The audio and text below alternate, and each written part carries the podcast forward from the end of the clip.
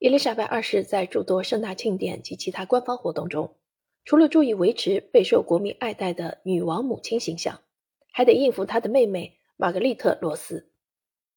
这个小妹妹二十二岁，年轻貌美，俘获了众多男人的心，连她的父亲都不禁用法语唤她“可怕的小孩”。玛格丽特甚少参与官方活动，她觉得自己一无是处。自从乔治六世去世后，她与母亲住在克莱伦斯屋。尽管她看上去放荡不羁，但其实已经爱上了一个刚刚离婚的英国飞行员英雄。三十八岁的上校彼得·汤森，女王完全不知道她妹妹正计划与这位有魅力的男人结婚。这位上校曾经是他父亲的侍卫官。当他得知后，深爱着玛格丽特的伊丽莎白二世建议妹妹再等等，因为他还不到二十五岁。根据一七七二年的法案，他的婚姻必须得到女王的批准。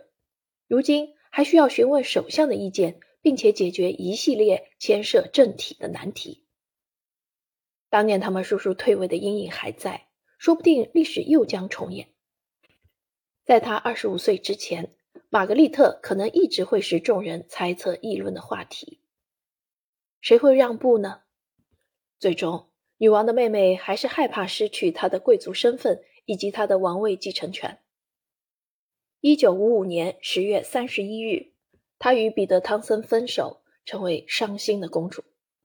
她的痛苦情绪立即见诸报刊之上，一时间，战后的报纸销量出现了一次小高潮。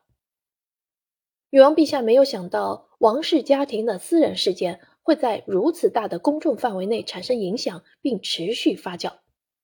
然而，这样的情况将反复上演。在与彼得·汤森分手后。玛格丽特又爱上了一个天才摄影师安东尼·阿姆斯通·琼斯，二人于1960年5月6日结婚。女王在白金汉宫为她的妹妹举行了盛大的舞会，祝贺她最终获得幸福。她甚至还借给她大不列颠号皇家游艇去加勒比度蜜月。可惜，尽管他们的孩子大卫和萨拉在1961年和1964年相继出生，但二人相处并不融洽。玛格丽特经常一个人居住在穆斯提克岛的家中，借酒精度日，过着放荡的生活。他的行为震惊了国家议员们，也让王室蒙羞。抑郁的公主和热衷社交的摄影师最终在1978年离婚。伊丽莎白二世在做公主的时候非常幸福，当时她的婚姻生活还没有成为沉重的负担，也并未被繁琐的公务所占据。爱丁堡公爵不久便痛苦地发现自己永远扮演婚姻中的次要角色。幸好在私人范畴，尤其是孩子们的教育问题上，他还能说上话。他的个性却是暴躁，经常干一些蠢事，向陈旧的教条宣示自己的独立。为了远离是非之地，散散心，菲利普王子经常和他的侍从官及好友迈克尔·帕克流连于星期四酒吧。关于公爵不忠的流言甚嚣尘上，不过他们从未被证实过。女王深知这些谣言的危害性，为了使她的丈夫远离舆论压力，她建议他出席1956年8月的墨尔本奥林匹克运动会开幕式。菲利普好好的利用了这几个月的假期，蓄起了胡须，还参加了一次科学探险。菲利普长久不归，似乎更加坐实了王室家庭即将崩溃的谣言。夫妻俩重聚里斯本，女王为了解决危机，在此四天之后，于一九五七年二月二十二日，她宣布授予菲利普王夫头衔，二人最终和解。一九六零年，伊丽莎白最钟爱的儿子安德鲁出生，之后是爱德华，出生于一九六四年。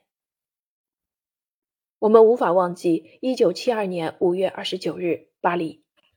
温莎公爵在布洛涅森林自己的宅邸内去世。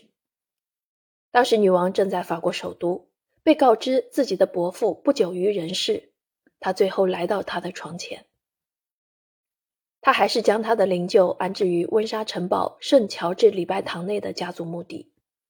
一九八六年，公爵夫人也被安葬在他身边。在那天，不管怎么说，第一次也是最后一次。这个曾经动摇英国王位的美国女人，终于成为王室的一员。